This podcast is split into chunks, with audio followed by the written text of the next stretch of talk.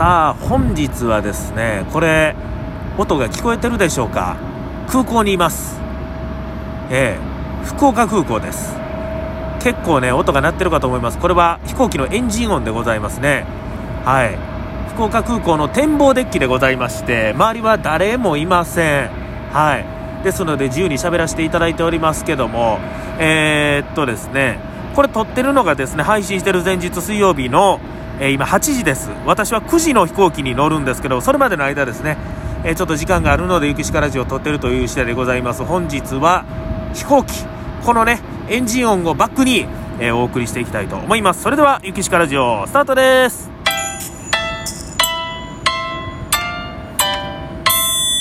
雪鹿ラジオ。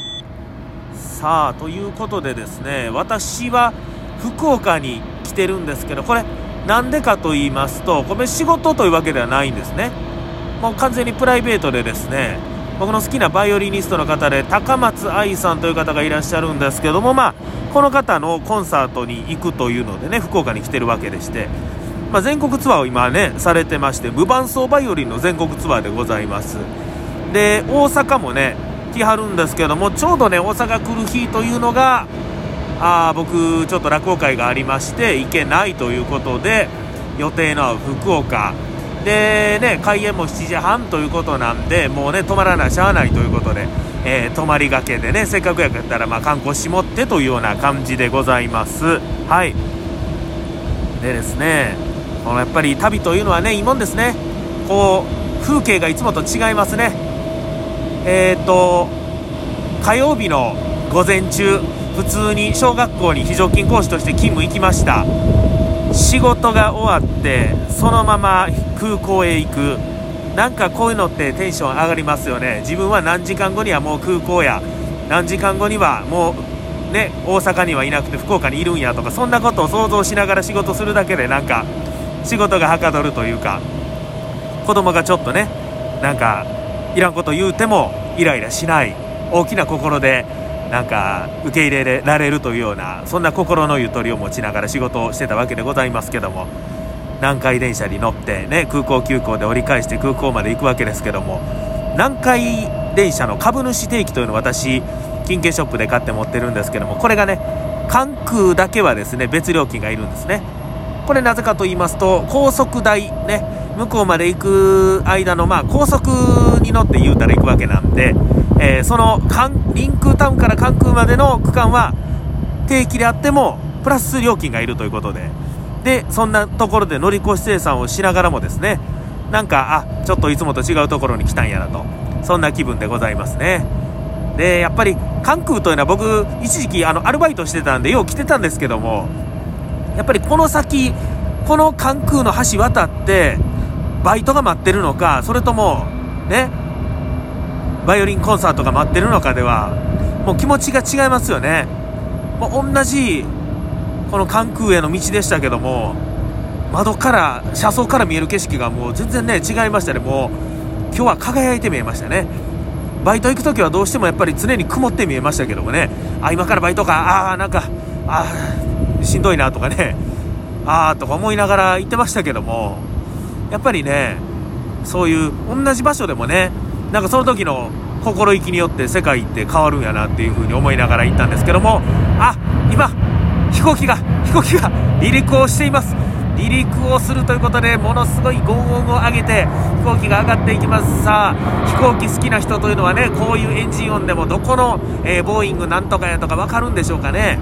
さあ結構なんか排気ガスっぽい匂いがしますね。それはまあこんだけの車体を動かしてるわけでございますからそれはえー、こういう匂いがするわけでございますけども。はいということでね福岡に来まして高松愛さんのコンサートを見させてもらったんですけどもねやっぱり無伴奏ですよ。無伴奏ですから本当にバイオリン一丁でございます。このバイオリンだけとは思えないぐらいね超絶技巧。まあね例えばパガニーニのねカプリースであったりとかバッハのシャコンヌであったり重音でね重音と言いますと弦を同時に2つ弾いたりとかねして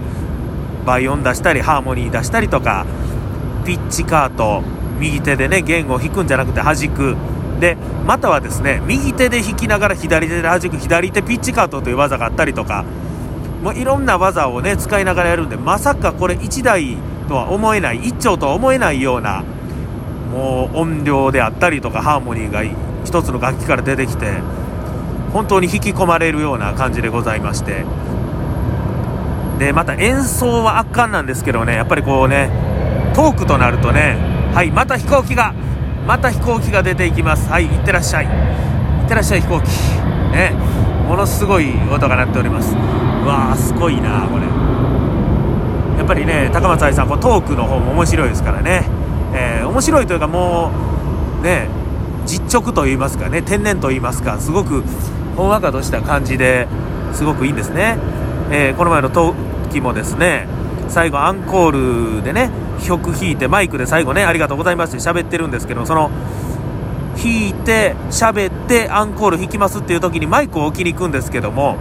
最後にねはいそれではって黙ってマイクに置き置きに行って弾いたらいいんですけどもはいそれではって言って弾くんかなと思ったらマイクを置いていきますって言ってみんなズコーみたいなねそんなシーンがあったりとかなんかねこう気をてらわないそういうところがすごい面白いなと思いながら聞いてたんですけども。ねえー、そんなこんなでございましてで博多でね1泊させていただきました。はい。でやっぱりね博多と言いましたらねそれはもうラーメンともつ鍋っていう僕の勝手なイメージですけどもこれをなんか食べなあかんなというところやったんですけどももつ鍋をね食べました。ねもつ鍋を1人でっていうとねちょっとハードルがあるように思うかもしれませんけどもなんとカウンターだけ1人でも来れる。まあ2人で来てはる方もいらっしゃいましたけども割と1人の方も多かったですね。カウンターオンリーのもう1人様大歓迎というですねもつ鍋屋さんがあったんですね。このお店はですね大山という店でして大阪の梅田なんかにもございます。大阪の方ではですね僕何回か友達と行ったりしてすごい好きな店やったんですけども1人でね行くことはなかったんですね今まで。はい。ものすごいまたまたまたすごい飛行機が。飛行機がすごい。飛行機がすごい。声が入ってるのか果たしてわーすごいエンジン音だ。すっごいエンジン音だ。うわーすっごいなこれ。ものすごい。ものすごい音だなこれ。いやーすごいなこれ。うわー。はい。ということでねもう飛行機を BGM でございますからね。えー、でですねこのもつ鍋ですけども1人でね食べました、えー、セットやったんですけど馬刺しがついてるセットでねちょっともうね今日はちょっと少し贅沢しようということでね馬刺しも一緒に食べまして明太子高菜そしてちょっと卵焼きなんかついてね、えー、そんなんを当てにですねビールを飲んで、えー、もつ鍋を食べるという、え、ことやったんですけども、えどんな段取りでいこうかなと思いましてまず最初はね瓶ビール。瓶ビールを頼もうかなと思って瓶ビール注文したんですね。そしたら、えー、若いねバイトのお姉ちゃんが「お待たせしました」言って早速ビール持ってきてくれたんですけどもこれがですね瓶ビールじゃないんですね。何かと言いますと生ビールなんです。生ビールやってああっと思って僕はなんかあまあ生ビールやったら生ビールでええかなと思って何も言わんようにしてたんですけども奥か奥かへんぐらいでお姉ちゃん気づきはってあピンビールでしたらすいません言うてその生ビールを持って裏にシューッと引っ込んでいこうとしたんですね。でこの瞬間いろいろ考えました。さあこの生ビールはどうなるんやと。ね。僕もね、えー、関空でバイトしてたことあります。ビール出してなんかね間違えた時とかね結構捨てたりとかするんですよああいうのってね。酒の一滴は血の一滴でございますよ。そんなもったいないわけじゃないですかそんな。ね。ですから僕はあすいません。そのビールどないするんですかと。このビールがもしねちょうど生頼んでる人がいてその人のところにうまいこと運ばれていくんやったらいいですけどもこれがあのもし捨てたりするんやったら僕もらいますよ言うて。言うたんですけどもいやいやいやもうあの瓶ビール持ってきますんで言うて。別に僕もそこまで瓶か生かこだわりないんで、えー、単純にちょいびちょびの思ったから瓶を頼んだだけでね。ああだからもうどうせ2杯ぐらい飲むんで言うて。これそしたらなんかちょっとね店長というかねバイトリーダー的な人が来て「あどうされましたか?」って僕がちょっとなんかクレームつけてるように見えたんでしょうね。いやあの瓶ビールでしたらこちらにとか言って言ってていやいやこうこうこうでって説明したらあそうでございますか。えお客様よろしいですか？ありがとうございます。言うてまあ、結局、その生ビールプラス瓶ビール、同時にいただくことになりましてね。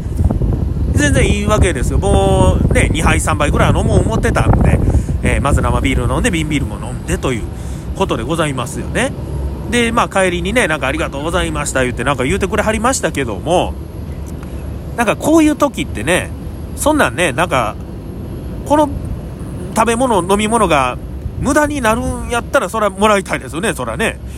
でも店の方からしたら、これは、ああ、私の店落ち度や、これは訂正せなあかんってな、えー、使命感がありますから、ね、新しいの持ってこうとするんですけども、それをなんかね、うん、それはそれでいいかもしれないですけど、なんかそういうのをほっとけないですよね。